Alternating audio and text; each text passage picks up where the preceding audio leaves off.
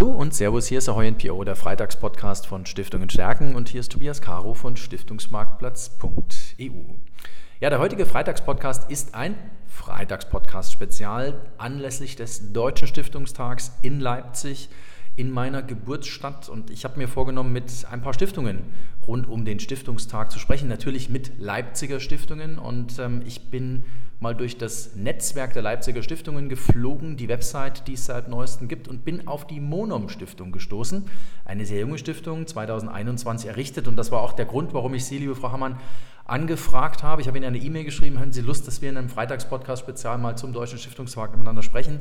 Und liebe Katharina Hammann, Sie haben gesagt, ja, bin ich dabei. Deswegen herzlich willkommen im Freitagspodcast-Spezial. Und ja, vielleicht sagen Sie zuerst ein paar Sätze zu sich. Ja, hallo, ich freue mich auch dabei zu sein.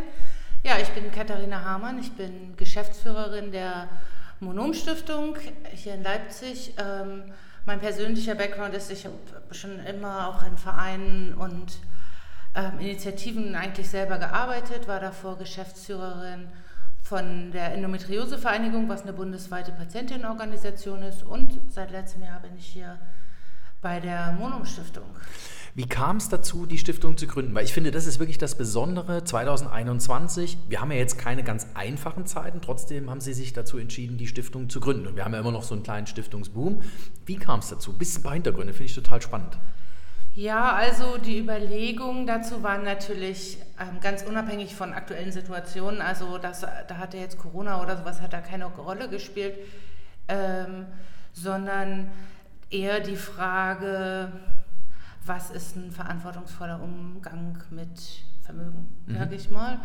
Und ich selber habe jetzt irgendwie mit so Stiftungswesen oder so gar nicht so viel vorher zu tun gehabt und bin jetzt auch nicht so, also ich sozusagen, ich weiß nicht, ob es einen Stiftungsboom gibt mhm. und ähm, das ist so gar nicht so ein ausschlaggebendes Ding für mich persönlich, weil ich bin ja auch Stifterin gleichzeitig mhm. mit, ähm, war es eine Frage, dass ich finde, ähm, sozusagen in, an, in der Anbahnung eines, eines Erbes, dass ich gesagt habe, ja, also ich würde das vergesellschaften. Mhm. Ich brauche, ich bin nicht der Meinung, dass, ähm, dass, dass das persönliches Geld sein muss. Ähm, und so ist eigentlich die, die Idee entstanden. Mhm. Und dann haben wir zusammen überlegt in der Familie, was wir machen wollen. Und genau, so ist die Monom Stiftung entstanden. Und ähm, das ist letztes Jahr im Sommer, im Juli, ähm, wurde die von der Sächsischen ähm, Stiftungsaufsicht anerkannt. Und seitdem können wir sozusagen agieren. Eine Kollegin und ich arbeiten dann hier seit ähm, September mhm. und bauen die Stiftung auf und initiieren Projekte und fördern und so weiter. Das finde ich sehr sympathisch. Ähm, der Hintergrund, das ist ja tatsächlich dann sowas intrinsisch getriebenes, dass Sie auch diesen Begriff jetzt gerade gesagt haben. Ich möchte das vergesellschaften oder gesellschaftet sehen, dieses an sich anbahnende Erbe. Ähm, was will Ihre Stiftung? Was, was haben Sie für ähm, Stiftungszwecke, die Sie verfolgen bei der Monom Stiftung? Also, ich sag mal, das große Oberschlagwort wäre vielleicht, ähm, die Gesellschaft ein bisschen gerechter zu machen. Mhm. Ähm, mit allen Ambivalenzen, die das auch in sich trägt. Ich bin jetzt auch nicht so blauäugig zu denken, ach naja, wenn man nur ein bisschen Gutes tut, dann verändert sich gleich die ganze Welt. Aber ähm, es gibt eben irgendwie auch besseres und schlechteres Handeln vielleicht. Also in dieser Ambivalenz ähm, sehe ich das durchaus. Und ähm, dann haben wir schon Schwerpunkte, ähm, so ähm, ja, Ideologien der Ungleichheit, sage ich mal. Also wir, wir wollen dazu beitragen, dass es vielleicht ein bisschen weniger Rassismus, Antisemitismus, ähm, Sexismus, Queerfeindlichkeit gibt und auch setzen uns für die Beschäftigung mit dem Nationalsozialismus mhm. ein. Weil Sie es jetzt gleich am Anfang gesagt hatten, ist so dieses, dieses Problem Ungleichheit eines, was die Welt am meisten prägt im Moment. Also, dass wir sehr viel über ungleiche Verteilung von Ressourcen, von Vermögen, ähm, von Möglichkeiten sprechen. Ist das so ein bisschen das Problem der Zeit, diese Ungleichheit? Also, ich glaube, es ist absolut ein Problem. Ich kann nicht sagen, also ich glaube, ich fände es jetzt anmaßend zu sagen, das ist global das Problem, weil das finde ich, soweit ist vielleicht auch meine Kenntnis dann nicht, was mhm. in, andre, in allen Gesellschaften der Welt gilt, aber ich finde schon, dass soziale Ungleichheit ein großes Problem ist und ähm, ich finde aber auch, dass ähm, eben Diskriminierung ein großes Problem ist und wahrscheinlich würde ich auch so weit gehen sagen, das gilt weltweit, aber es ist sicherlich mhm. in unterschiedlichen Gesellschaften muss, würde man verschiedene Schwerpunkte setzen. Und ähm, das ist eben, was wir uns hier in der Gesellschaft, in der wir leben und uns verorten, ähm, eben ausgewählt haben. Aber absolut sehe ich das als ein Problem an und glaube auch nicht, dass jetzt über so einen gemeinnützigen Sektor da alles ähm, zu tun ist. Und ich denke, das ist auch ein systemisches Problem und das ist sicherlich ein ganz weites Feld, mhm. aber ähm, wir sind so ein bisschen angetreten, auch weil ich eben sozusagen die andere Seite kenne, also viel ähm, in Projektstellen gearbeitet mhm. habe auch schon und Förderanträge überall gestellt habe und ähm, auch dort in so Vereinen ganz gut vernetzt bin, meine Kollegin auch und ähm, wir so daher kommen und deswegen habe ich auch immer gefunden, es gibt so Sachen, die werden sehr wenig gefördert und es gibt natürlich sehr viele Stiftungen, die sehr viele Dinge tun, das ist ja auch gut. Und wir haben so ein bisschen mit den gar nicht mal so großen Mitteln, die wir haben, ähm, versucht, ähm, Lücken zu füllen, die wir eigentlich selber ähm, erlebt haben. Hm. Können Sie ein Beispiel geben? Also für Vereine zum Beispiel haben wir ein, so ein kleines Förderprogramm entwickelt, das heißt Kleine Hilfe. Das schreiben wir jetzt gerade aktuell zum zweiten Mal schon aus. Mhm. Und das ist einfach eine sehr niedrigschwellige An ähm, also Unterstützung? Ja, also man muss dann, dieses Formular ist, also es gibt gar kein Formular, man muss sehr wenig beantworten und es gibt bis zu 1500 Euro und eigentlich für egal was, man muss uns nur erklären, warum man es braucht. Mhm, okay. Also zum Beispiel darf man auch Anschaffungen machen, das ist was, was sonst oft nicht gefördert wird. Und es ist nicht projektgebunden. Man muss nicht sagen, hier und das ist unsere Zielgruppe und die erreichen wir alle, sondern man kann jetzt zum Beispiel, da haben wir es auch fokussiert auf und der Verein gesagt, wenn ihr ähm, Energiekostenzuschuss braucht, dafür ist die kleine Hilfe auch da, weil wir natürlich sehen, dass viele Vereine gerade jetzt äh, wir auch Schwierigkeiten haben, ähm, ihre Nebenkosten zu zahlen, selbst wenn sie zu, Mietförderungszuschuss kriegen. Die das ist jetzt ja nicht auf einmal im Laufe des Jahres gestiegen. Und auch, weil ich das kenne, dass äh, man immer zum Ende des Jahres neue Anträge schreibt fürs kommende Jahr. Und selbst wenn zum Beispiel Kommunen oder Städte einem schon eine Förderzusicherung unter der Hand geben, kommt das Geld halt äh, im März oder im April oft.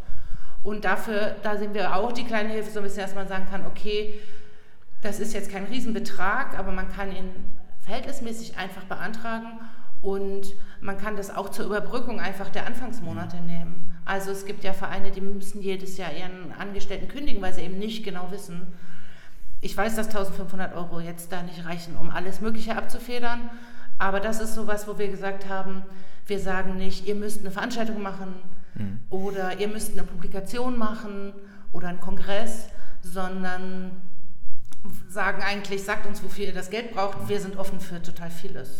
Das heißt, das ist wirklich so eine, so eine Idee, dass Sie wollen ja eigentlich dann damit die, die, die Vereinsstrukturen zum Beispiel jetzt stärken, weil das ist natürlich, ähm, glaube ich, ein ganz, ganz wichtiger Punkt, dass kleine Vereine oder Vereine überhaupt für bestimmte Aufgaben dann einfach eine Zuwendung bekommen, beziehungsweise bei Ihnen beantragen können, wo Ihnen selber, weil Ihnen die Mitgliedsbeiträge fehlen oder auch welchen Gründen auch immer, ähm, überhaupt lebensfähig bleiben. Und das, da geht es dann auch um den Erhalt der Vielfalt von Vereinen, weil wie viele Vereine hört man sind notleidend, wie viele Stiftungen sind auch notleidend. Ähm, das ist doch eine sehr, also ich finde, das ist eine sehr schöne übergeordnete Idee, die Sie da mitbringen. Ja, uns geht es da auch darum, ähm, irgendwie zu sagen, es muss nicht immer nur ein tolles Projekt sein, wo dann, wo dann die Leute, die Geld geben, seien das Stiftungen oder auch im öffentlichen Sektor ist das ja auch so, dass man immer so tun muss, als hätte man innovative mhm. neue Ideen. Und eigentlich ist aber das normale, das normale Arbeiten der Vereine auch schon förderwürdig. Und das ist auch was, was ich jetzt persönlich als auch äh, für den privaten Sektor eigentlich eine moderne Förderung sehe. Und wir wollen da auch Schritt für Schritt ein bisschen mehr hin dass man es nicht so projektgebunden macht. Also wir werden im nächsten Jahr versuchen, das erste Mal Gelder ähm, auszuschreiben, die völlig projektunabhängig sind, wo wir vermutlich, das ist jetzt im Moment die Idee, wahrscheinlich drei Vereinen ähm, drei Jahre lang je 7000 Euro geben, einfach nur für ihre Arbeit, weil wir finden, dass die gute Arbeit machen. Mhm. Und in so eine Richtung, finde ich, ist sozusagen auch moderne Förderung. Also ähm, weg von, hier ist die Ausschreibung und dann müsst ihr in diesen drei Monaten genau ein tolles Projekt machen, mit dem wir uns dann auch schmücken können. Mhm. Ähm, man wird sehen, also wir, wir wollen zumindest so ein bisschen versuchen, ähm, auch Sachen zu machen, die viele nicht bisher fördern oder wir haben es nicht mitbekommen. Mhm. Ich will jetzt auch gar nicht so tun, als würden wir das Rad neu erfinden.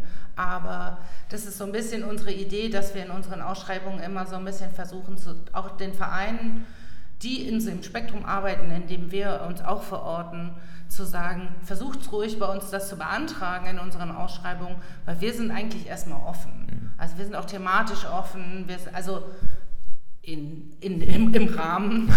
ähm, aber also wenn wir finden, dass die Vereine an sich gute Arbeit machen, dann müssen die auch nicht einen mega tollen Text schreiben. Bei uns muss man auch nicht jedes Mal dazu schreiben, warum man Gender Mainstreaming macht oder was der europäische Gedanke dahinter ist weil ich kenne das so gut, solche Anträge zu schreiben und im, im Prinzip denkt man sich dann da irgendwas aus, aber eigentlich will man doch nur sagen, hier, das wollen wir machen, weil das ist eine gute Sache. Mhm. Und deswegen haben wir irgendwie auch versucht, so, ja, also, also alle unsere Ausschreibungen niedrigschwellig zu halten, dass auch Leute, die nicht Profis sind, im Anträge schreiben, da eine Chance haben. Und es darauf fokussiert ist, okay, was will man, warum will man das und warum passt der Verein zu uns. Finde ich absolut, äh, finde ich einen tollen Gedanken. Ähm, finde ich auch tatsächlich sehr zeitgemäß, weil es wird einem doch hier und da zugetragen, dass es genau daran hapert. Dass das nämlich genau diese Brücken sind, die einem nicht gebaut werden, dass es genau immer diesen Bezug zum Projekt braucht, dass es genau immer irgendetwas braucht, womit man sich schmücken kann. Dass aber genau diese kleinen Hilfen, und Sie haben es ja dann bewusst auch kleine Hilfe genannt, ja. ähm, dass die am Ende des Tages ausschlaggebend dafür sind, ob der Verein überhaupt richtig existieren kann, richtig arbeiten kann oder eben nicht. Ich finde, es ist ein sehr zeitgemäßer Gedanke. Mich würde noch interessieren, ähm, jetzt ist Ihre Stiftung ein gutes Jahr alt. Mhm. Ähm, der Deutsche Stiftungstag steht ante Portas. Ähm, da werden einige Dinge, die tägliche Stiftungspraxis betreffen, diskutiert. Was treibt Sie so als Geschäftsführerin der Stiftung als Herausforderung für Ihre eigene Stiftung, was treibt Sie da am ehesten um?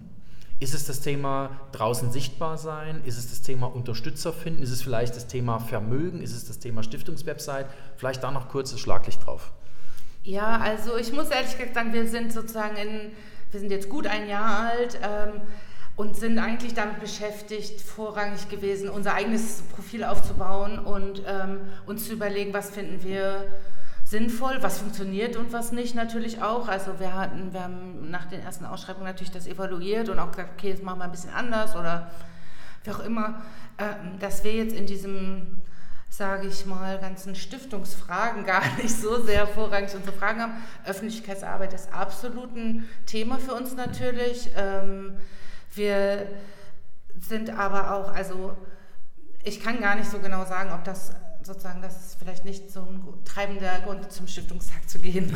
ähm, also, aber wir versuchen schon eher gezielt, äh, unsere Vernetzung ist da nicht so sehr andere Stiftungen und ähm, der Dachverband und so, obwohl wir da Mitglied sind und auch gerne und das auch toll finden, dass wir da gerade auch so was rechtliche Sachen angeht und ähm, Veränderungen dass wir da informiert werden. Ähm, wir suchen schon sozusagen, wir versuchen zu, eine Strategie zu entwickeln und immer weiter auszubauen, dass die Vereine, die wir gerne erreichen wollen, von uns auch erfahren. Mhm.